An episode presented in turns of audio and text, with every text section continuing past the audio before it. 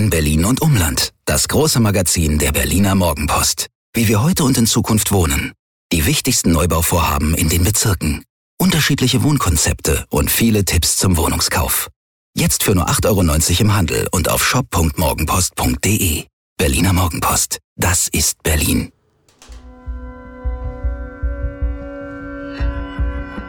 Immer härter. Der Podcast der Berliner Morgenpost.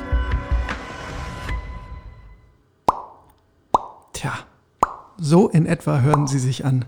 Die geplatzten Derby-Siegträume von Hertha BSC. Aber das heißt natürlich nicht, dass wir nicht genug Gesprächsthemen hätten. Ganz im Gegenteil. Und damit herzlich willkommen zur neuen Folge des Immer Hertha Podcasts. Mein Name ist Jörn Lange und mir gegenüber steht meine reizende Kollegin Inga Bödeling. Hallo Inga. Hallo Jörn. Und du warst vor Ort live beim Derby, nicht im Stadion, sondern am Stadion, im Umlauf der alten Försterei. Davon wirst du uns nachher ein bisschen berichten. Du hast da ganz abenteuerliche Sachen erlebt, ähm, wie ich schon gehört und gelesen habe. Und darüber hinaus müssen wir natürlich über das Derby an sich äh, sprechen, das 1 zu 1, was ja in der zweiten Halbzeit eine ganz schön zähe Angelegenheit geworden ist. Ähm, wir müssen über mögliche Blockaden bei Hertha-Profis sprechen. Wir müssen über fragwürdige Aus- und Einwechslungen diskutieren. Und ja, über deine sehr speziellen Eindrücke aus dem Stadion, Stadionumfeld. Plus dann gab es am heutigen Montag noch einen aufziehenden Skandal bei Hertha. Auch dazu werden wir noch kommen. Aber liebe Inga, wir haben lange auf das Derby hingefiebert. Ja, also letzte Woche volles Programm gemacht, nochmal alle Rückblicke auf die bisherigen Hauptstadtduelle. Interviews geführt, äh, Geschichten gemacht, gerödelt und getan. Und dann kommt so ein Spiel dabei raus. Ein relativ schmuckloses 1 zu 1. Wie groß ist deine Enttäuschung? Beziehungsweise hattest du überhaupt so hohe Erwartungshaltung wie Kollege Färber und ich? Ah, so hoch war meine Erwartungshaltung vielleicht nicht. Ähm, aber ich finde, es hat so ein bisschen was wie mit den äh, geplatzten Träumereien vom Derby-Sieg. Es ist so ein bisschen wie so eine geplatzte Seifenblase. Man hatte irgendwie so viele Hoffnungen darauf und dann ist, ist so ein 1-1 ja irgendwie auch so das Worst-Case-Ergebnis, weil es, es geht keiner als richtiger Sieger hervor, es geht keiner als, als Stadtmeister hervor, kann sich irgendwie rühmen und so am Ende, also einen Tag später sitzen alle da und können nur über das Spiel fabulieren und können irgendwie nicht sich als Nummer 1 Berlins äh, statuieren. Es ist, ist ein bisschen so, so eine vergebene Chance irgendwie.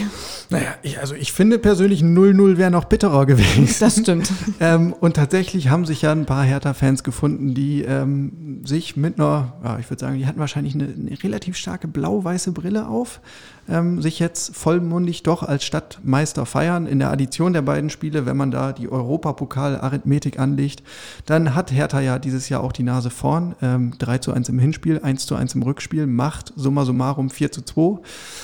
Kann man so sehen, aber ähm, zur auch eher aus der Not geboren. Ja. Zur Wahrheit gehört ja auch wirklich, ähm, Union war in der zweiten Halbzeit ähm, klar am Drücker und äh, einem, einem möglichen Tor näher, wenngleich es keine richtig klaren Chancen gab. Ähm, insofern äh, war das Remis denn aus Hertha Sicht doch ein bisschen schmeichelhaft. Ja, Erwartungshaltung gegen Realität. Ähm, der geschätzte Sir Henry, bekannt als Blogger in der Hertha-Community und auch als Podcaster, schöne Grüße, der hat getwittert, ein Spiel wie ein zu lang gebratenes Rindersteak. Zäh und ledrig. So hat er das Spiel empfunden. Sehr anschaulich. Ja, und es war ja letztendlich ähm, ein Spiel mit mindestens drei Gesichtern, also Union mit einer furiosen Startphase, in der Hertha ähm, gar nicht richtig auf dem Platz stand. Dann äh, eigentlich das Spiel in blau-weißer Hand ab der 20. Minute bis zur Pause, dann ja auch mit dem Ausgleich durch Dodi Lukebakio. Ähm, und im zweiten Durchgang waren dann äh, eigentlich nur noch die Unioner am Drücker. Und Hertha ist nur noch hin hinterhergelaufen. Torchancen gab es äh, weder für Union noch für Hertha. Es war einfach nur noch so ein Abnutzungskampf. Ja, vielleicht intensiv, bestenfalls noch, wobei auch die Intensität dann irgendwie dahin ging. Und so ging es, glaube ich, den meisten Zuschauern ähnlich wie Paul Dardai, ähm, der sich laut gedacht hat, Schiedsrichter, bitte schnell abpfeifen, das kann man nicht mehr mit ansehen. Aber genau das war auch im Stadionumfeld so ein bisschen, also es war zu hören, es war nicht nur zu sehen, diese, diese ganz äh, abschwächende Kurve des, der Spannung und Co., sondern es war auch zu hören, weil äh, man kennt das ja nun mal jetzt gerade aus Geisterspielen, dieses äh, aufregende Schreien der Mannschaften, wenn es irgendwie einen Foul gab, wenn es eine Torschance gab oder sonst was. Und äh, am Anfang war das noch recht viel. weil klar, das äh, 1-0 ist oder 0-1 ist recht früh gefallen. Ähm, dann kam auch noch eine Rudelbildung dazu und sowas, das hörte man alles. Und in der zweiten Halbzeit war fast nichts mehr zu hören. Und äh, ja. dementsprechend wenig passierte dann ja auch auf dem Platz stark angefangen, noch stärker nachgelassen. Ganz genau. Alte Devise. Ja, wie ordnet man das Ganze jetzt ein, ist die große Frage. Äh, in Westend, ähm, ich glaube, Arne Friedrich hat es recht pointiert äh, bei Twitter auf den Punkt gebracht, Inga. Arne Friedrich hat geschrieben, schlecht gespielt, ein Punkt mitgenommen. Ähm, Punkt.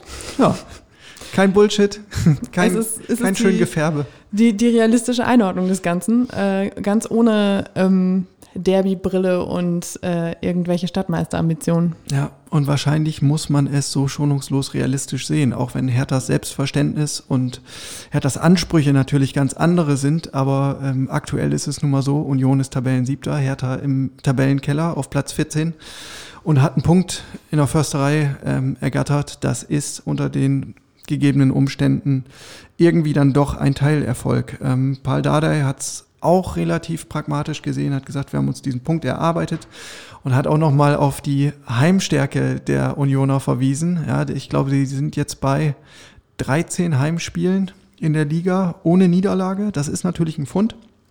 Ähm, ja, und Paul in seiner hemdsärmeligen Paul-Art sagt dann auch, ähm, alles andere ist hier so schnell wieder Berliner Träumerei. Ja, und äh, ich bin seit 25 Jahren bei Hertha, sagt er, äh, und diese Träumereien haben uns noch nie weitergebracht.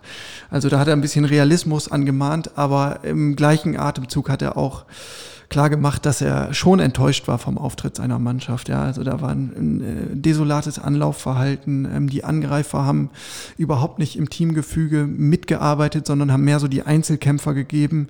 Es gab keine gute Staffelung ähm, und das ging eigentlich so weit, dass der Trainer seine Mannschaft nicht wiedererkannt hat nach diesem recht starken Auftritt gegen Leverkusen. Ja, und dann äh, fragt er sich natürlich mal wieder, muss man sagen, ähm, ist da irgendwie eine Blockade? Machen sich die Spieler zu viel Druck? Dabei hatte er selbst im Vorfeld sich eigentlich große Mühe gegeben, dieses Derby halt ein bisschen klein zu reden ne, und Druck vom Kessel zu nehmen.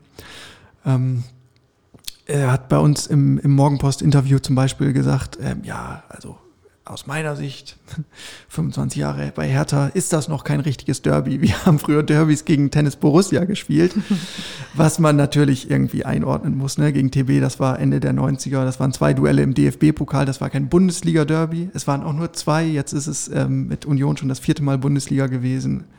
Und ja, steht natürlich ein bisschen mehr auf dem Spiel.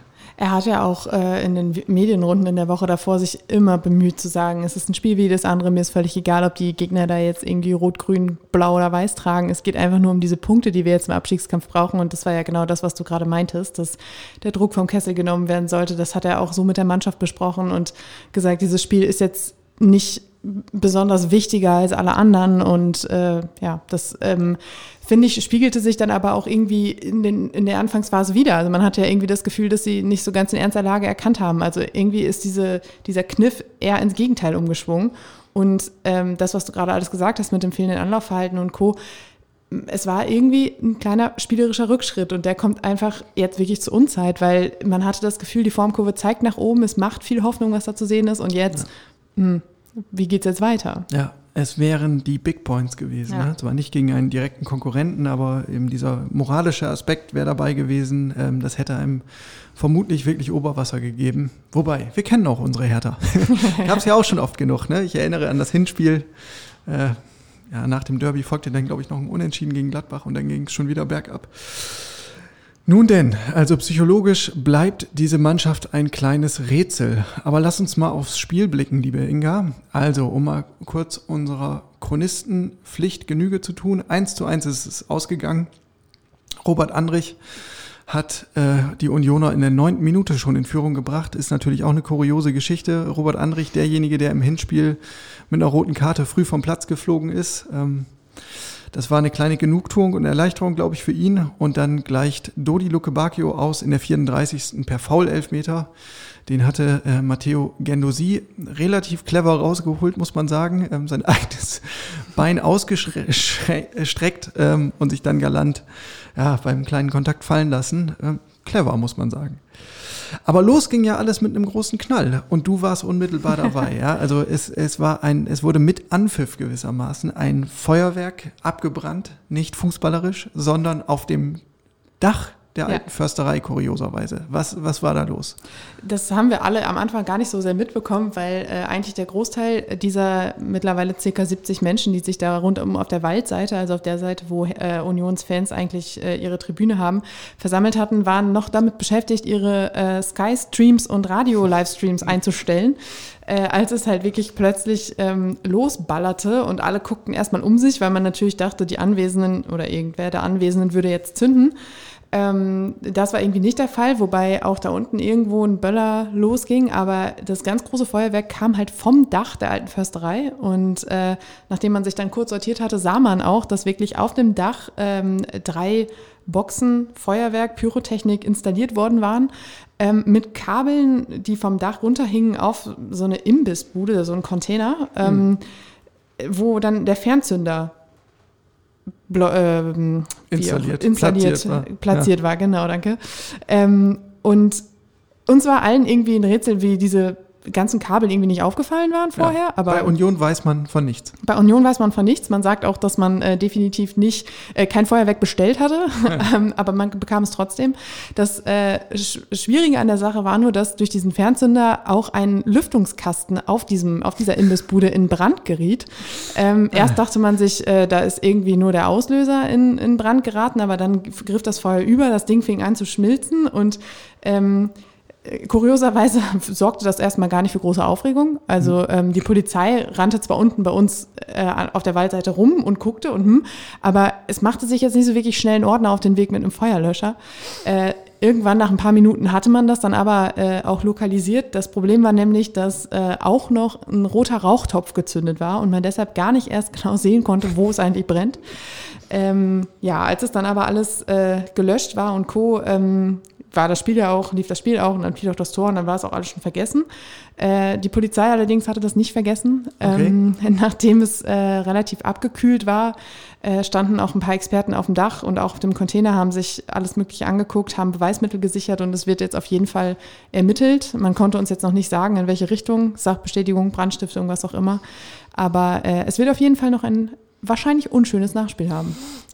Verrückte Geschichte. Äh, wenn ihr das nochmal sehen wollt, äh, du, liebe Inga, hast schnell natürlich ein Video gemacht. Ähm, das gibt es auf morgenpost.de zu finden, im Sportkanal, im Hertha-Kanal. Dann sieht man nochmal diese, diese Flammen und die Rauchentwicklung. Ähm, das hatten sich, glaube ich, alle Beteiligten ein bisschen anders vorgestellt. Und anders vorgestellt hatte sich ja auch Paul Dardai den Start des Spiels. Ähm, er hat uns am Montag in der Medienrunde nochmal erzählt, in den ersten 15 Minuten wollten wir eigentlich richtig derbymäßig draufgehen, hat er gesagt. Richtig Alarm machen, auf ein frühes Tor gehen. Er hat auch gesagt, ähm, wir haben in Kauf genommen, dass wir vielleicht ausgekontert werden, dass wir ein Kontertor fressen. Und er als Trainer hätte gesagt, das geht dann auf meine Kappe, aber lasst uns das probieren. Die Mannschaft hat äh, diesen Plan, ich weiß es nicht, nicht mitbekommen, nicht verinnerlicht, auf jeden Fall nicht umgesetzt. ähm, deswegen in der, in der Anfangsphase hat eigentlich nur Union gespielt. Hertha kam immer einen Schritt zu spät, wirkte äh, ein bisschen lethargisch, phlegmatisch. Ähm, und zack, in der neunten Minute stand es 0 zu 1. Robert Andrich mit einem satten Distanzschuss. Das Sehr sehenswert. se- Absolut sehenswert. Ich fand das, du hast es gerade angesprochen, ausgerechnet der, der im Hinspiel die rote Karte kassiert hat. Es sah fast ein bisschen so aus, als müsste sich da jemand ordentlich nochmal den Frust von der Seele schießen. Das war auf jeden Fall äh, ja, ein ansehnlicher Start äh, und ein Tor, das eines Derbys würdig war. Ja.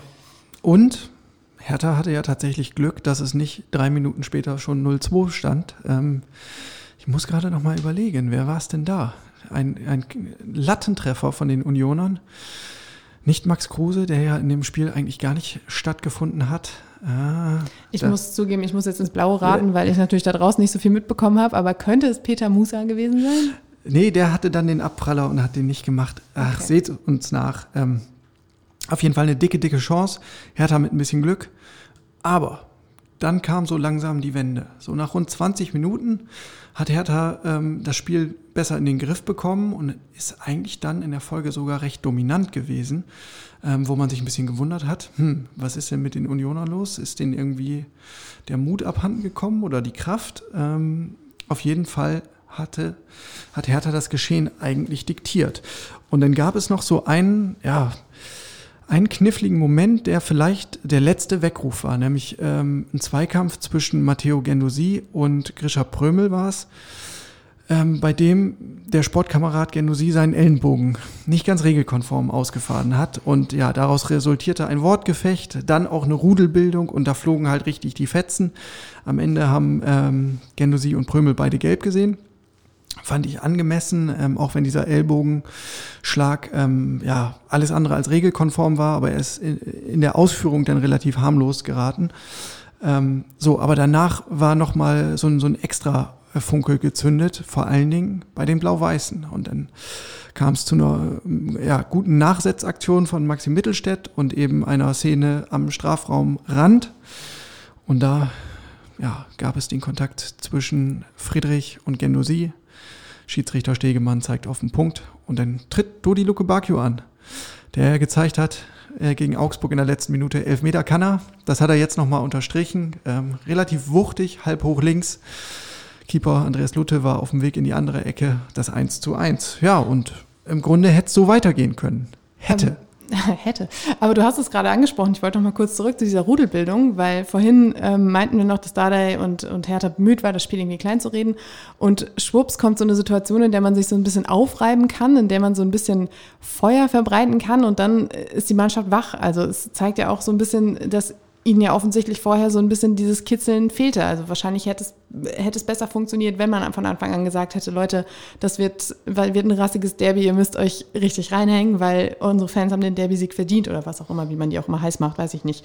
Aber ähm, danach lief es ja oder lief es zumindest besser. Und äh, ja, vielleicht dann doch die falsche Methode am Anfang. Ja. Aber auch mal wieder ein schöner Beleg dafür, dass dieses Temperament von Gendusi manchmal durchaus hilfreich sein kann. Definitiv. Irgendwie äh, ja, wandelt er, da tanzt er ja immer auf des Messers Schneide. Manchmal macht er einen wahnsinnig, aber in solchen Fällen kann es manchmal auch ähm, der Mannschaft gut tun. Ja, dann ging es halt mit dem 1 zu 1 in die Pause. Was war da so los ähm, im Umfeld der Försterei? Es, da wirkt es irgendwie fast so, als wäre der Stecker gezogen. Ähm, das war sicherlich auch der Tatsache geschuldet, dass ähm, ordentlich äh, Alkohol geflossen war in der Zwischenzeit. Ja. Ähm, die Fans wurden ein bisschen lethargischer. Ähm, das 1-1 spiegelte dann auch so ein bisschen die Stimmung wieder. Man war so ein bisschen unentschlossen. Das fängt dann jetzt damit an. Ähm, hinzu kam, dass man sich dann auch nicht mehr so richtig viel aufs Spiel konzentrierte, beziehungsweise man, also viele hatten es zwar auf ihren Smartphones geguckt, andere hatten es aber, haben aber einfach nicht so viel mitbekommen. Ähm, und äh, deshalb war da, war es da dann fast schon, schon ein bisschen ruhiger.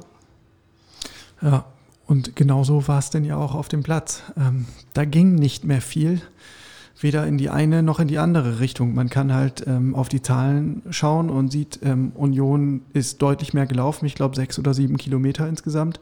Union hat in der zweiten Halbzeit ähm, klar die Zweikämpfe dominiert, hatte mehr Ballbesitz. So, und zu Hertha kann man lobend hervorheben. Sie haben passabel gestanden, haben nicht wirklich etwas zugelassen. Aber nach vorne ging halt auch so gut wie gar nichts. Ähm, und erst recht ging wenig nach vorne, als Paul Dardai ähm, nochmal gewechselt hat, nämlich defensiv ähm, nach einer Stunde. Dodi Luke Bacchio als einer, der ja aus dem Nichts eigentlich ein Tor machen kann. Ähm, der ging runter und dafür kam Santi Ascasiba als stabilisierender Sechser von dem jetzt reichlich wenig Torgefahr zu erwarten ist. Ähm, später kam dann noch Kedira für Gendusi nach 79 Minuten, ja, und die Joker auf der Bank, die Offensivjoker. Nemanja Radonjic ist gar nicht zum Einsatz gekommen und Chris Piontek, der ja bekannt dafür ist, dass er von der Bank nochmal einen richtigen Impact bringen kann, der ja im Hinspiel das Derby entschieden hat mit zwei Toren, ähm, der kam ja, in der Nachspielzeit.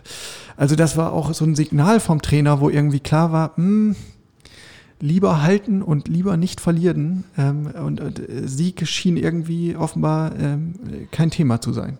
Fand ich auch irgendwie ganz schwierig, weil es stand nun mal eins zu eins. Klar, Paldada hat wahrscheinlich auch den besten Eindruck von seiner Mannschaft und weiß, was da jetzt noch zu erwarten war und was nicht. Und vielleicht hat er es ihnen wirklich nicht zugetraut, da irgendwie noch was Großes zu reißen. Aber äh, wenn du dann wirklich deine offensiven rausnimmst und dann Defensive bringst, obwohl irgendwie es irgendwie 0, nicht 0 zu 3 steht, ähm, zeigst du deiner Mannschaft ja auch, Leute, ich traue euch hier nichts mehr zu. Also das fand ich irgendwie auch ein bisschen schwierig. Und die Tatsache, den, den Derby-Helden aus dem Hinspiel bis in die Nachspielzeit auf der Bank sitzen zu lassen, der war wahrscheinlich wirklich motiviert bis unter die Hutkrempe und trotzdem äh, sitzt er da die ganze Zeit. Ähm, fand, fand ich auch schwierig. Warum bringt man den nicht früher und, und schaut einfach, was noch geht? Also du kannst ja vielleicht auch eine, eine Balance finden zwischen defensiver Absicherung und, äh, und offensiver neuer Kraft. Also man muss ja da nicht komplett defensiv wechseln. Das fand ich ähm, fast irgendwie ein bisschen wie eine vergebene Chance, das Spiel dann doch noch zu drehen. Ja, aber der Trainer ist da wahrscheinlich seinem Gespür gefolgt und seinem Eindruck und er hat einfach gemerkt, am heutigen Tag würde das nach hinten losgehen. Wir brauchen mehr Sicherheit. Ja, und so hat es immerhin zu einem Punkt gereicht. Eins zu eins. Ähm, wie, wie haben äh, die Fans an der Försterei darauf reagiert? Du hast ja auch sogar Hertha-Fans getroffen, hast du mir geschrieben. ja, das, das stimmt. Äh, das war vor Anpfiff äh, noch. Es war ein Hertha-Fan im Osterhasenkostüm unterwegs. Sehr schön. Der dann aber, aber, relativ schnell wieder Richtung West enthoppeln musste, äh, weil Hertha-Fans äh, rund um die alte Försterei dann doch wieder relativ schnell gebeten wurden, den Heimweg anzutreten. Ähm, und es gab zwei doch sehr engagierte Hertha-Fans, die ähm, Ostereier bemalt hatten in Hertha-Farben, aber auch die keinen Durchlass bekommen haben und äh, sehr traurig darüber waren. Ähm, aber das war es dann auch schon fast. Und der Rest vom Schützenfest war mit Abpfiff derart alkoholisiert, dass es schon echt ein bisschen grenzwertig wurde rund um die äh, Försterei. Es wurde viel gepöbelt, es äh, wurde beleidigt und auch mal rumgeschubst. Und die Polizei hatte zwischenzeitlich auch den ein oder anderen doch zu stark alkoholisierten Richtung Straße befördert, um, um die Richtung nach Hause wahrscheinlich auch zu schicken oder sonst wo. Also da wurde es dann echt teilweise doch ein bisschen asozial, würde ich sagen. Das mhm. hatte dann auch nichts mehr mit, mit äh, Fußball gucken und Derby-Stimmung zu tun, sondern das war dann wirklich einfach nur noch, ähm, ja, unterste Schublade. Das war nicht ja, mehr schön. Ich merke schon, eine richtig äh, positive, angenehme Fankultur. War, war schön. Natürlich ohne Anspruch äh, darauf, dass das repräsentativ war für eine Fanszene. Aber äh, du hast mir am Abend, ähm, wir waren ja gemeinsam im Dienst, immer mal wieder ein paar Eindrücke geschrieben ähm, oder durchtelefoniert und ähm, ja, ich habe das auch mit sehr viel Befremden irgendwie so zur Kenntnis genommen, dass du sagst, dass es so feindselig war. Und das, äh, also mit dem Bepöbeln, das richtete sich ja zum Teil auch wirklich gegen dich und nicht mhm. nur irgendwie so allgemein. Genau, aber Arne Friedrich hat es auch noch abbekommen. Ähm, ist, du und äh, Arne Friedrich. du, Arne Friedrich. Äh, er ist ähm, nach, nach Spielschluss äh, vom Stadiongelände gefahren. Ähm, es war dann relativ ersichtlich, dass es ein äh, Hertaner ist, weil äh, das Kennzeichen BSC ja lautet, das sind ja die offiziellen ähm, Firmenwagen dort und ähm, es standen natürlich noch ein paar Fans vorm Stadion, um ihre Mannschaft irgendwie noch zu verabschieden und äh, riefen ihm dann auch nicht die nettesten Wünsche hinterher und äh, Arne Friedrich, der sich ja auch bei Twitter ganz gerne mal ähm, mit den Fans unterhält und äh, austauscht, sagen wir mal so, äh, kurbelte das Fenster runter und äh, rief auch noch irgendwas hinterher, so von wegen schönen Abend noch und schöne Ostern, also so äh, etwas selbstironisch und fuhr dann von dann. Also äh, er hat sich da jetzt nichts anhaben lassen, aber ähm, das war dann auch noch eine nette, kuriose Situation am Ende. Ein Profi halt, sehr genau. schön. Naja, und was die Hertha-Fans betrifft, die haben sich äh, auch noch in einer kleinen Abordnung auf den Weg gemacht nach Westend ähm, an die Hans-Braun-Straße zur Geschäftsstelle und haben den Mannschaftsbus empfangen. Mit dem kleinen Besteck, würde ich mal sagen. Also ich glaube, es gab ein paar Bengalos und ein bisschen blauen Rauch. Ähm, der Trainer hat uns erzählt, ähm, die Fans werden irgendwie insgesamt mit dem Ergebnis im Reinen gewesen. Äh, man hat gesehen, dass, dass der Kampf im Spiel war. Ähm, und dass man sich eben diesen Punkt erarbeitet hat ähm, und konnte das irgendwie als Erfolg werten. Wenn man so durch die sozialen Medien gescrollt hat, dann war es ähm, eher so ein bisschen geteilt. Manche haben sich ähm, betont positiv als Stadtmeister geriert und gefeiert, andere haben auf die Bremse getreten und gesagt, ja, ey, rein rechnerisch schon, aber äh, man muss auch mal auf die Tabelle gucken und vor allen Dingen den Eindruck des Spiels mitnehmen und realistisch einordnen, diesmal hatten wir auch ähm, eine kleine Schippe Glück dabei. Wie siehst du das denn, Inga? Ähm, wir haben immer viel davon gesprochen im Vorfeld, was so ein Derby für den Fußballstandort Berlin ähm, bedeutet. So richtige Werbung war das jetzt nicht, oder? Nee, spielerisch auf, auf keinen Fall. Aber ich finde, wenn man äh, sich die Bundesliga anschaut, ähm, dann ist es schon so, dass, dass Berlin schon froh sein kann, dass es überhaupt zwei Bundesligisten in der Stadt hat. Weil äh, das ist jetzt in der Bundesliga nicht mehr so weit vertreten. Ja, wo, was heißt hier nicht mehr so weit? ja, also noch gibt, gibt es, es, da im Ruhrgebiet ein Derby. Äh, noch. Ja, aber das ist ja nicht eine Stadt. Also ich meine. das stimmt. Äh, ja gut, das stimmt natürlich. Äh, stadtmäßig ist das schwierig, aber äh, Derbymäßig wird es nächste Saison vielleicht auch ganz, ganz äh, dunkel aussehen. Du hast es ja. in deinem Kommentar heute in der Morgenpost äh, geschrieben, dass ähm, es tatsächlich ja so sein könnte, dass äh, Hertha Union nächste Saison das einzige Derby ist, was es in der Bundesliga gibt. Und ähm, ich, ich finde, solche Duelle sind wichtig. Aber ich finde auch, dass sie vor allem über die Fans definiert werden, weil man sieht ja jetzt, wir haben vorhin drüber gesprochen, klar, Derby-Fieber, wuh, super, Hertha gegen Union, aber wenn die Fans nicht dabei sind, dann fehlt auch einfach irgendwie ein bisschen Feuer, dann fehlt so diese Rivalität, die ja vor allem im Stadion auch auf den Rängen ausgetragen wird. Und äh, ich finde wirklich manchmal, dass es dann einfach kein, also einfach ein Spiel wie jedes andere auch ist. Ja, ja und nein. Nicht? Also äh, ich finde auch, ähm, ohne Zuschauer fehlt ganz, ganz viel. Ähm, das hat auch Paul Dardai nochmal hervorgehoben. So ist halt ein Derby ohne Fans. Und ich glaube, gerade dieser Energie- und Spannungsabfall in der zweiten Halbzeit, den hätte es mit Zuschauern im Stadion so nicht gegeben. Ne? Jeder, der mal ein Stadion von innen gesehen hat, der weiß, wie da die Energie flirrt und rüberspringt von den Rängen auf den Rasen. Und das, das treibt Spieler nun mal an. Ähm, und wenn diese Zuschauer nicht da sind, dann entzündet dieser Funke eben nicht. Ähm, trotzdem kann ich mich für allein für so eine Paarung Union, Hertha, Hertha, Union weitaus mehr begeistern als für Augsburg, Mainz oder Hoffenheim, Wolfsburg. Da steckt halt von vornherein irgendwie äh, eine Geschichte drin und eine gewisse Brisanz und deswegen finde ich nach wie vor, solche Duelle sind einfach extrem wichtig für, für eine Bundesliga oder für den Fußball insgesamt. Ähm, und wenn mir als Alternative an Derbys irgendwie nur noch sowas Rheinisches bleibt wie Mönchengladbach gegen Leverkusen, das ist halt was anderes als ähm, FC Bayern gegen 1860 oder der HSV gegen St. Pauli oder Dortmund Gelsenkirchen. Früher gab es im Frühjahr, ist noch nicht so lange her, aber Werder HSV war eben auch ein, ein Nordderby. So, und das haben wir ja äh, nicht mehr oder kaum noch. Insofern finde ich, ähm, tut das Berliner Derby der Liga schon sehr gut, auch wenn es sicherlich noch wachsen kann. Aber auf jeden ne, Fall. Zu, zu aber, so einem Derby gehört ja auch Übung. Äh, aber, aber bevor du jetzt äh, die, den Hass der ganzen Gladbach-Fans auf dich ziehst, sollte, solltest du noch sagen, dass natürlich das rheinische Derby eher das zwischen Gladbach und Köln ist und nicht das zwischen Gladbach und Leverkusen. Ich sage das nur schon mal, weil vielleicht nächstes Wochenende Gladbach-Fans und hm, ja. nicht, dass du dann sofort der, der Buhmann hier ja, bist. Und, und ich habe das natürlich nur gesagt, weil Köln in der Abstiegszone ist und womöglich auch noch runtergeht.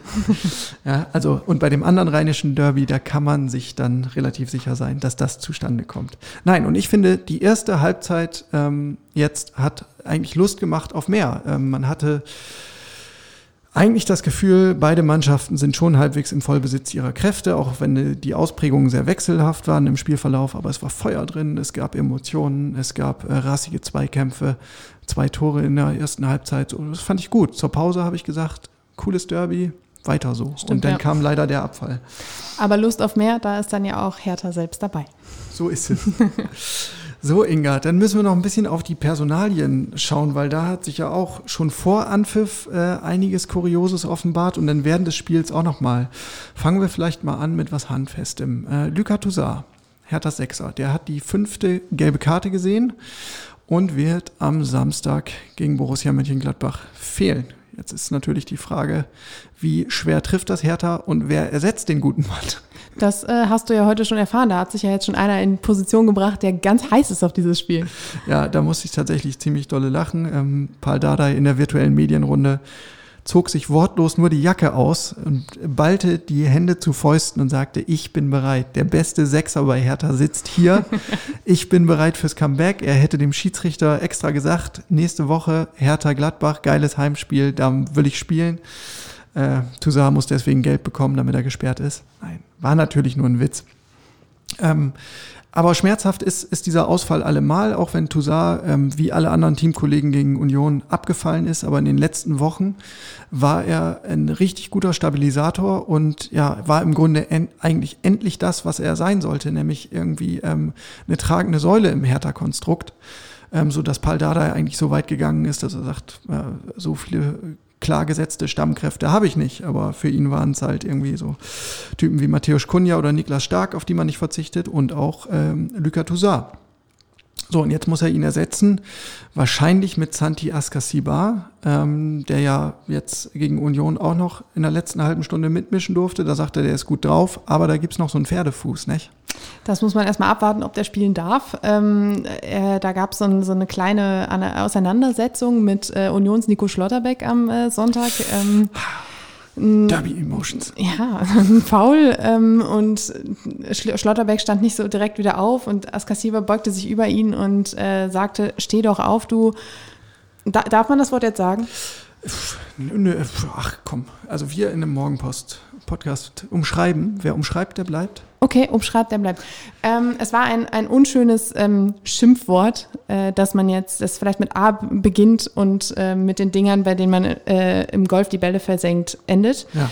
Ähm, und äh, bei Union sagte man heute, dass äh, das tatsächlich ähm, ein Vorfall ist. Man wusste nicht, ob es in den Spielberichtsbogen aufgenommen wird, ob es noch ähm, hinterfragt wird. Allerdings war es über die Stadionmikrofone zu hören. Ähm, die Spieler haben auch noch gesagt, also sind zum Schiedsrichter gegangen, haben gefragt, hast du das nicht gehört, hast du das nicht gehört? Ja. Es könnte also sein, dass es vielleicht noch eine äh, Strafe gibt, aber man weiß es nicht. Warten wir es ab. Ähm, relativ klar ist hingegen, dass ähm, Sami Khedira wohl noch keine Alternative ist, zumindest nicht für 90 Minuten. Da hat der Trainer heute nochmal mal äh, abgewinkt und gesagt, nee, da reicht die Fitness noch nicht. Also Kidira selbst hätte jetzt im Derby auch gesagt oder zum Derby 20 Minuten mehr traut er sich noch nicht zu. Da will man Vorsicht walten lassen, wohl wissend, dass ja auch noch extrem wichtige Spiele kommen in dieser Saison. Ähm, da will man kein unnötiges Risiko eingehen. Ja, und als Alternative im defensiven Mittelfeld ähm, gäbe es dann theoretisch ja auch noch Niklas Stark, der ähm, eine Reihe vorrücken kann. So, dann hatten wir schon vor Anpfiff eine große Überraschung, nämlich den Ausfall von Rüne Jahrstein. Ähm, der war beim norwegischen Nationalteam, kam zurück und wurde positiv getestet in Bezug auf das Coronavirus. Jetzt muss er in Quarantäne und das wird auch noch ein bisschen dauern. Ich glaube, der erste positive Befund war am Donnerstag vor dem Derby und ja, ist das noch aktuell? Ich habe ein bisschen die Übersicht verloren, 14 Tage dann in Quarantäne. Ja, bis du äh, negativ getestet wirst. Das kann durchaus auch länger dauern. Genau. Also was ja erstmal die gute Nachricht ist, dem Mann geht's gut. Er hat keine schweren Symptome, äh, bislang keinen schweren Verlauf. Und Hertha hat mit Alexander, Alexander Schwolo ja eigentlich auch eine neue Nummer eins eingekauft. Ähm, der hat gegen Union jetzt, ja, sich nicht so richtig auszeichnen können, ist weder positiv noch negativ großartig aufgefallen. Valdada ist ganz guter Dinge und sagt, toller Junge, gibt im Training immer Vollgas, ist hochkonzentriert, ist im Kopf gerade, der wird das Vertrauen schon rechtfertigen, da macht er sich keine Sorgen. Positiv aus, aufzufallen ist ja im Moment auch ähm, eher dann nicht so gut. Aber was ich noch sagen wollte, ja, ich finde, es ist, wording. Sorry. es ist ja auch ähm, eigentlich eine, also eine Chance für ihn. Also äh, er ist von da auf die Bank gesetzt worden und äh, jetzt hat er die Chance, sich wieder zu zeigen. Äh, könnte auch so einer der Sorte äh, hoch motiviert sein, um äh, das jetzt zu, ähm, zu nutzen, vor allem weil ja auch äh, absehbar ist, dass er jetzt nicht nächstes Wochenende schon wieder auf die Bank gesetzt wird. Also er hat ja jetzt mindestens noch zwei Spiele und äh, ja, das ist ja vielleicht auch gar nicht so schlecht. So ist es. Die zweite Überraschung war dann Marton Dardai, ähm, zuletzt in der defensiven Dreierkette, immer auf dem linken Part gesetzt. Ähm, ja, noch total junger Typ, der aber erstaunlich abgezockt gespielt hat in den letzten Wochen und auch mit seinem ruhigen Spielaufbau ähm, relativ stark begeistert hat. Auch der konnte nicht mitmischen. Ähm, der hat sich nämlich verletzt beim internen Testspiel, das Hertha ausgetragen hat während der Länderspielpause. Anton Kade, Nachwuchsspieler, hat äh, Marton Dardai etwas übermotiviert abgegrätscht. Tja, und dann kam es zu einer Innenbandverletzung im Knie. Paul Dardai, ich habe das vorhin schon erzählt, mit allen Verletzungen. Ah nee, das, das kommt ja gleich erst noch. Pardon, kleiner falscher Vor- und Rückgriff. Nein, Paul Dardai äh, kennt sich mit Verletzungen äh, gut aus. Das, dazu erzähle ich gleich noch ein bisschen was. Ähm, sagt, Bänderverletzung im Knie, das kann äh, fünf Tage dauern oder noch drei Wochen. Da wollte er jetzt keine Prognose abgeben, zumal mit Jordan Torunariga ja eine gute Alternative bereitsteht. Hast du gerade gesagt Anton Kade? Anton Ist das Kade. hier der Bruder vom Julius Kade, der bei Union gespielt hat? Und ähm, Vorher bei Hertha, ja, ich, Ja, ich, ja. ich befürchte fast. Ich habe es aber nicht recherchiert. ich muss möchte hier jetzt auch keine, keine Verbindung äh, herstellen, Vermutungen anstellen. So, und dann haben wir noch den Spezialfall Dedrick Boyata, Herthas eigentlichen Kapitän. Ähm, wir haben die Causa in der Vorwoche schon besprochen. Das war etwas kurios. Dedrick Boyata seit Wochen verletzt, bei Hertha gerade so im Aufbautraining, wird zur belgischen Nationalmannschaft abkommandiert. Große Irritation, allenthalben. Was soll das? Der kann doch eh noch nicht spielen. Dann ein, ja, eine kleine Verhandlung intern und Paul Dardai sagt, okay, Dedrick, du kannst fahren, ich weiß, Heimatbesuch kann auch immer ein bisschen Streicheleinheit für die Seele sein, aber ich sage dir eins, wenn du verletzt zurückkommst, dann haben wir ein Problem. Was ist passiert? Dedrick Boyata kommt verletzt zurück. Und nun? Und nun die große Frage, ja, jetzt kriegt er die Quittung. Also, Paul Dardai hat am Montag ähm, so, ein, so einen kleinen Rant hingelegt in der Medienrunde, als er auf das Thema angesprochen wurde.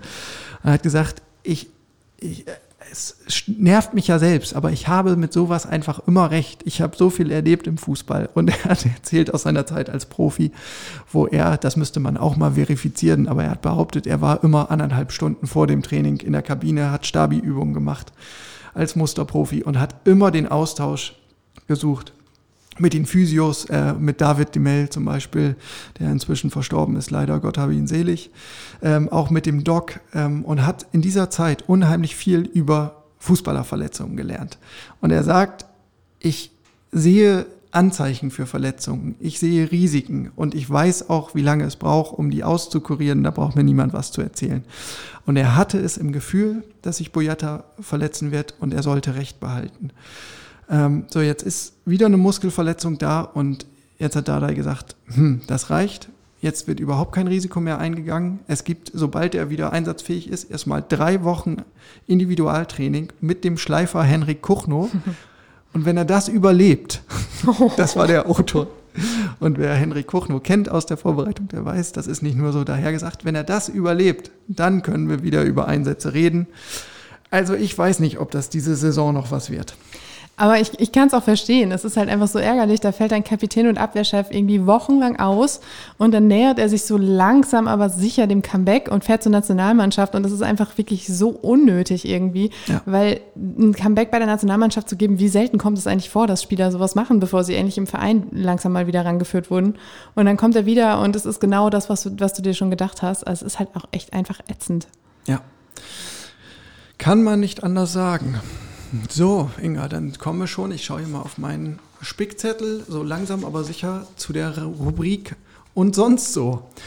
es gab noch ein recht interessantes Stück im Guardian, war es, glaube ich, im englischen Guardian, ähm, über Hertha BSC und insbesondere über Arne Friedrich. Ich muss gestehen, ich habe das noch nicht in Gänze lesen können, nur so auszugweise mitbekommen. Ähm, da ging es unter anderem schwerpunktmäßig um ähm, die Auswahl der richtigen Spieler und um Personalmanagement, um Spielertransfers, wo Friedrich sagt, er hat aus dem US-Bereich mitgenommen, die eigentlichen Fähigkeiten, das Talent und die Skills darf man nicht zu hoch bewerten. Es ist eigentlich wichtiger, auf den Charakter zu schauen, auf äh, das Mindset, auf die Mentalität. Also die These ist, nimm lieber einen ähm, vielleicht etwas limitierteren Spieler, der aber unglaublich gewillt ist, an sich zu arbeiten, an sich glaubt, der eine hohe ähm, Selbstüberzeugung hat, großes Selbstvertrauen.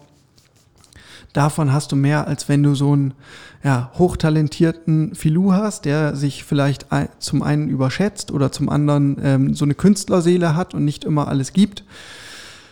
Ja, und wenn man auf den Hertha-Kader 2020, 21 schaut, dann muss man ja fast sagen, ähm, dieser Input hätte Hertha vielleicht auch schon früher gut getan.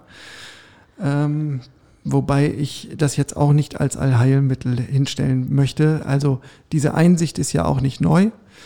Und ähm, auf die Charaktere schauen die Manager ja schon seit vielen Jahren. Also das spielt schon immer eine Rolle, dass man auch das Umfeld abklappert, wobei in manchen Fällen ja auch einfach Kompromisse gemacht werden. Ich erinnere mich zum Beispiel genau bei Matteo Gendosi, da war klar, der hat eine schwierige Vorgeschichte bei Arsenal und da hat Hertha dann gesagt, okay, ähm, für einen Verein wie uns, wir kriegen solche Spieler normalerweise nicht. Die sind von ihren Fähigkeiten eigentlich in anderen Sphären verortet.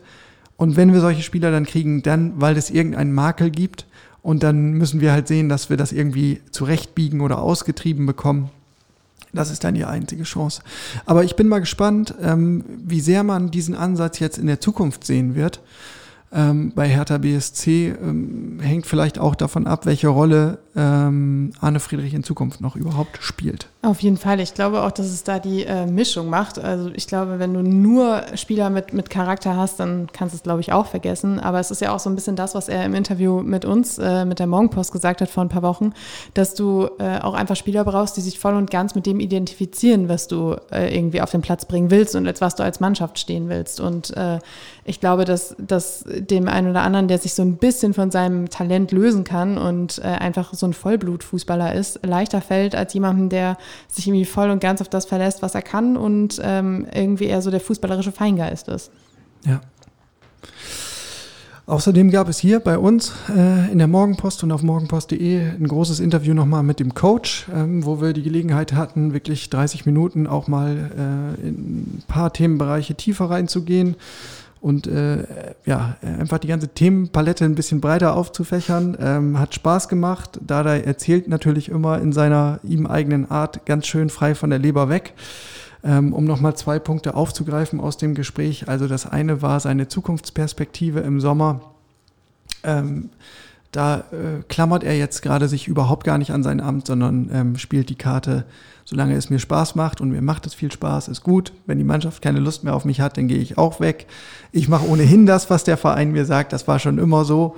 Ähm, und er hat schon seine Vorstellungen, was man aus dieser Mannschaft machen könnte. Das auf jeden Fall. Er hat auch erzählt, er wird ähm, im Sommer ein Protokoll hinterlassen, in dem er aufführt, wen er für lernfähig hält und wen vielleicht eher nicht. Ähm, ein Tagebuch mit Mehrwert? Ja, da werden Erinnerungen wach, oder? ähm, genau, er wird Empfehlungen geben. Ähm, und dann wird man sehen, ähm, wie man bei Hertha damit umgeht. Ähm, also in der Entscheidung scheint er sehr gelassen. Er ist wirklich jetzt gerade total auf dem Trichter. Wir müssen erstmal die Klasse halten, ist ja auch verständlich und richtig so. Ähm, darüber hinaus hat er nochmal erzählt, der nächste Schritt, tja, mit dieser Mannschaft, das geht nur über Geld. Er sieht schon einen ganz passablen Grundstock, ähm, auf dem man aufbauen kann, aber man muss halt nochmal richtig investieren. Wenn man da oben rein will, reden die, ich sag mal, Top 7. Und damit meint er nicht nochmal 30 Millionen oder nochmal 50 Millionen, ähm, sondern da muss schon ein bisschen mehr kommen. Und dann sagt er, ist das aber ein durchaus ähm, machbares Ziel. Aber das ist auch fast ein bisschen, bisschen traurig eigentlich, ne? dass man die Millionen offensichtlich bisher nicht so nutzen konnte, um, äh, um da wirklich was aufzubauen. Also das ist das, was ich daraus jetzt höre. Ja, vielleicht kann man es auch ein bisschen anders sehen, nämlich dass es schon ganz gute Einzelstücke und Perlen gibt, aber dass ähm, diese Puzzleteile halt noch nicht stimmig zusammenpassen ne? und dass man eben noch die, die Lücken, die da sind, schließen muss und dann vielleicht wirklich ein ganz ähm, vielversprechendes Gesamtbild hat. So habe ich das eher interpretiert. aber die Kritik an der Einkaufspolitik, da gebe ich dir völlig recht, äh, die, war, die war nicht zu überhören. Also er sagt äh, ganz eklatanter Mangel auf, dem, auf den Außenbahnen. Ähm, wir haben aktuell keine richtigen Flügelspieler. Kunja sagt er, ist ein Zehner oder ein Freigeist. Luke Bacchio war noch nie ein Flügelspieler, ist ein Angreifer. Ähm, selbst über einen Gangkamp oder Redan hat er gesprochen, alles Stürmer für ihn. Ähm, sie folgt kein richtiger Außenbahnspieler. So, und so geht's halt weiter. Also das ist auf jeden Fall eine Lücke, die geschlossen werden muss. Und das wissen wir, die Diskussion kennen wir auch aus dem Vorjahr. Richtig gute Flügelspieler, ähm, die kosten halt auch dann wieder ordentlich Geld. Und da bist du schnell im Bereich äh, 30, 40 Millionen. Aber dann sind es eben auch Spieler, die das Zeug mitbringen, eine Soforthilfe zu sein und Leistungsträger zu sein. Die braucht es dann eben auch. Jo, was noch? Ach so, oh, dann kommen wir schon zu einem relativ ja, unsäglichen Thema, muss ich beinahe sagen, oder unbequem auf alle Fälle. es geht um Herthas Torwarttrainer, um Scholt Petri. Da wandert seit Montag ein Interview von Petri, das er ähm, in Ungarn gegeben hat, durchs Internet. Ich habe es ähm, zuerst gesehen bei Mark Schwitzky von Hertha Base, der in der Fanszene ja auch ein Begriff ist. Schöne Grüße. Der hat das ausgegraben, dieses Gespräch, und ich glaube zunächst erstmal via Google Translate aus dem Ungarischen übersetzt. Aber so wie ich das sehe bislang, sind die Inhalte relativ eindeutig. Also ähm, es geht um ein Interview in der ungarischen Tageszeitung, hoffentlich spreche ich das halbwegs richtig, aus Magia Nemjet. Die gilt als regierungsnah offenbar. Ähm, ich bin da noch nicht in die Recherche gekommen, muss ich gestehen, zum jetzigen Zeitpunkt. So, und da hat Petri unter anderem Leipzigs Keeper und seinen Landsmann äh, Peter Gulaschi kritisiert. Der hat nämlich ähm, öffentlich eine Lanze gebrochen für die Ehe von Homosexuellen. Und ähm, das ja, kann Petri offenbar überhaupt nicht nachvollziehen. Er verstehe nicht, heißt es, was sein Landsmann Gulaschi dazu bewogen habe, sich für Homosexuelle, Transvestiten und Menschen sonstiger geschlechtlicher Identität einzusetzen. So, weiter sagt er dann, Europa sei ein christlicher Kontinent. Ich sehe den moralischen Niedergang nicht gerne, äh, der den Kontinent niederfegt. Also das sind schon fast martialische Worte. Ja, und jetzt stellt sich natürlich die Frage, ähm, wie geht ein Verein wie Hertha BSC damit um? Denn Hertha hat ja sehr offensiv auch ähm, einen klaren Wertekanon definiert in den vergangenen Jahren, ähm, wo es eindeutig heißt, äh, man ist gegen Homophobie, ähm, man ist für Chancengleichheit und ja, äh, Aussagen gegen Homosexuelle, ähm, gegen Menschen mit wie auch immer gearteten sexuellen Identitäten, äh, kann man damit ja im Grunde nicht in Einklang bringen. Ähm, wir haben bei Hertha nachgefragt. Eine Stellungnahme soll es bislang noch nicht geben. Man will das intern erstmal mit Petri besprechen und dann aufarbeiten. Aber ich weiß nicht, Inga, wie siehst du das? Siehst du irgendeine Variante, mit der ähm, Petri bei Hertha bleiben kann? Wenn ich ehrlich bin, eher nicht. Ähm, es ist nämlich tatsächlich so, äh, dass er ja ein ganzes Interview gegeben hat und ähm, wirklich zahlreiche Antworten gegeben hat. Unter anderem ja auch gesagt hat, dass die Einwanderungspolitik der Ausdruck des moralischen Niedergangs in Europa ist. Das heißt halt auch noch äh, latent ausländerfeindlich. Ähm, was ja auch wieder interessant ist äh, für, für einen Torwarttrainer, der in einer Mannschaft spielt, die halt aus allen möglichen Nationen besteht. Ähm, zudem hat er es wirklich nicht nur in einem Satz so hingesagt, den man vielleicht irgendwie anders interpretieren könnte, sondern es ist offensichtlich einfach seine Gesinnung.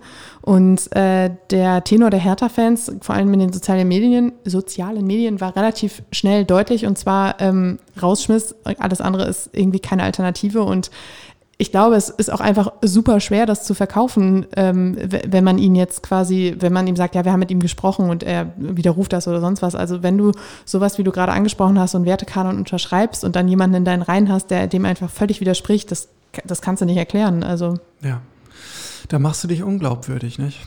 Und ähm, Hertha, ja, hat diesem ganzen Thema ja äh, einen hohen Stellenwert zugeschrieben, auch mit öffentlich wirksamen ähm, Aktionen. Damals, als es die rassistischen Beleidigungen gegen Jordan Torunariga gab, hat die Mannschaft mit schwarzen Streifen im Gesicht gespielt. Es gab die Take-a-Knee-Aktion, es gab ähm, Statements auf Trikots etc. pp. Also das ähm, soll ja auch ein Teil der Hertha-Identität sein. Da arbeitet man seit Jahren dran unter der, ähm, ja auch unter der Federführung von Paul Keuter für den das auch so ein Herzensthema ist, ähm, einfach um ein bestimmtes Bild von Hertha BSC nach außen zu tragen. Und wenn man jetzt einen Torwarttrainer nach solchen Aussagen ähm, nicht vor die Tür setzt, das ist, glaube ich, wirklich schwer vermittelbar. Jetzt muss man ja auch sagen, also wir reden über den Torwarttrainer, ähm, ohne ihm zu nahe zu treten, aber es gibt, glaube ich, ähm, entscheidendere Posten ähm, in einer Profimannschaft. Trotzdem ist Petri ja ein Spezialfall. Also zum einen dadurch, dass er ähm, als Landmann, Landsmann und langjähriger Weggefährte von Paul Dardai wirklich eine Vertrauensperson ist und ja, er ist jetzt Torwarttrainer nicht die rechte Hand, aber auf jeden Fall gehört er, weiß nicht, zur linken Hand oder zu den Fingern.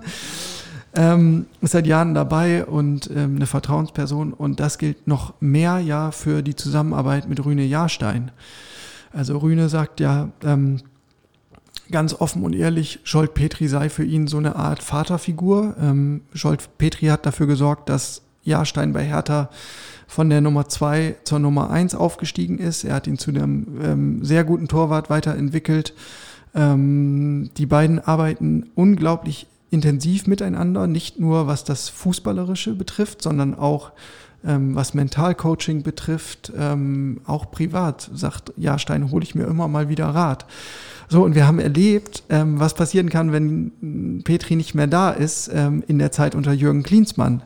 Da bröckelte Jahrsteins ähm, Umfeld, weil Klinsmann gesagt hat, ich will hier neue Gesichter haben, ich will neue Reize setzen. Und Jahrstein ist dadurch auf jeden Fall nicht besser geworden, sondern er hat an Sicherheit eingebüßt. Ähm, und ich glaube, wenn Jahrstein nicht mehr Torwarttrainer wäre, wenn Jahrstein nicht mehr Torwarttrainer wäre, habe ich das gerade gesagt? Das wenn Petri, gesagt. ihr wisst, was ich meine. Wenn Petri nicht mehr Torwarttrainer wäre bei Hertha BSC, dann wäre das vor allen Dingen für Rüne Jahrstein ähm, ein ziemlich schwerer Schlag. Trotzdem bin ich der Meinung, das kann kein Grund sein, um jetzt ähm, die Geschichte einfach so unter den Teppich zu kehren. Nee, da bin ich auch ganz deiner Meinung. Und ähm, ich, ich finde auch, es ist wieder so ein, also jetzt so ein, so ein Unruhepol zur Unzeit. Also man hat gerade echt andere Probleme und muss sich jetzt auch noch damit irgendwie rumschlagen. Vor allen Dingen ist es was, was auch relativ zeitnah geklärt werden muss, weil sowas kannst du jetzt auch nicht auf die lange Bank schieben. Dieses Gespräch, was Hertha angekündigt hat, muss wirklich bald stattfinden und dann muss man damit auch mit einem Statement raus, weil äh, das wirft sonst, also je mehr Zeit verstreicht, desto schlechter ist das Bild, was es auf Hertha wirft. Ja, auf jeden Fall.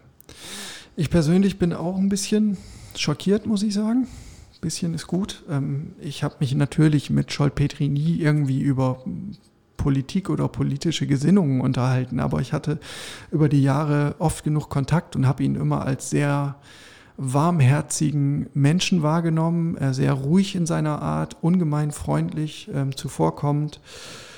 Ja, aber äh, diese ganze politische Komponente ist eben nie zur Sprache gekommen und auf dem Fußballplatz ist vielleicht alles ein bisschen einfacher. Hätte ich so nicht erwartet. Ich will auch niemanden vorverurteilen. Ich äh, kann dieses Ungarische auch nicht übersetzen. Ich äh, muss das jetzt auch für den Moment erstmal so glauben, was, was da ausgespuckt wurde.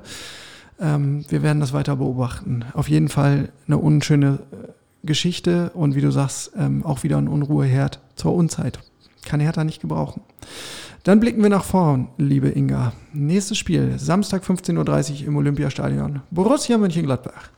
Genau. Äh, eine Mannschaft, die äh, es in den letzten Wochen auch nicht einfach hatte, nachdem der ähm, Wechsel von äh, Trainer Marco Rose nach Dortmund feststand, ging es sportlich extremst bergab. Man verlor wettbewerbsübergreifend neun Spiele, äh, pardon, acht Spiele und ein Unentschieden. Also man holte wirklich keinen Sieg über neun Spiele. Die letzten beiden Partien ging es dann langsam wieder bergauf. Man gewann 13-0 gegen Schalke, das jetzt auch im Moment keine Kunst ist und holte ein 2 zu 1 gegen Freiburg. Aber damit war da natürlich noch nicht äh, das Aus in der Champions League ähm, abgewiegelt. Und äh, ja, es lief halt einfach überhaupt nicht gut. Aber die Europapokalplätze sind immer noch drin. Das heißt, äh, der Gegner ist motiviert. Okay, ja. Warten wir es mal ab. Ne? Vielleicht, vielleicht greift ja das alte Hertha Pseudogesetz und ähm, man tut sich gegen so einen spielstarken Gegner wieder ein bisschen leichter als gegen einen eher defensiv ausgerichteten Opponenten. Wir werden das sehen. Das Hinspiel nochmal zur Erinnerung endete mit einem 1 zu 1 Tor damals durch einen Distanzschuss von Matteo Gendusi. Schönes Ding. Damit, liebe Leute, so wollen wir die Derby-Woche, die Derby-Wochen wochenübergreifend beenden. Ich sage vielen Dank, liebe Inga. Vielen Dank, Jörn. Auch gerade für deinen Einsatz äh, todesmutig äh, im Umfeld des Stadions. Ähm, Hut ab. Das erfordert auch immer ein bisschen Mut. Ähm, und von meiner Seite wünsche ich euch eine schöne Woche. Bleibt auf jeden Fall gesund und bleibt uns gewogen. Wir melden uns wieder am nächsten Montag. Das ist dann der 12. April. Bis dahin, macht's gut. Ciao.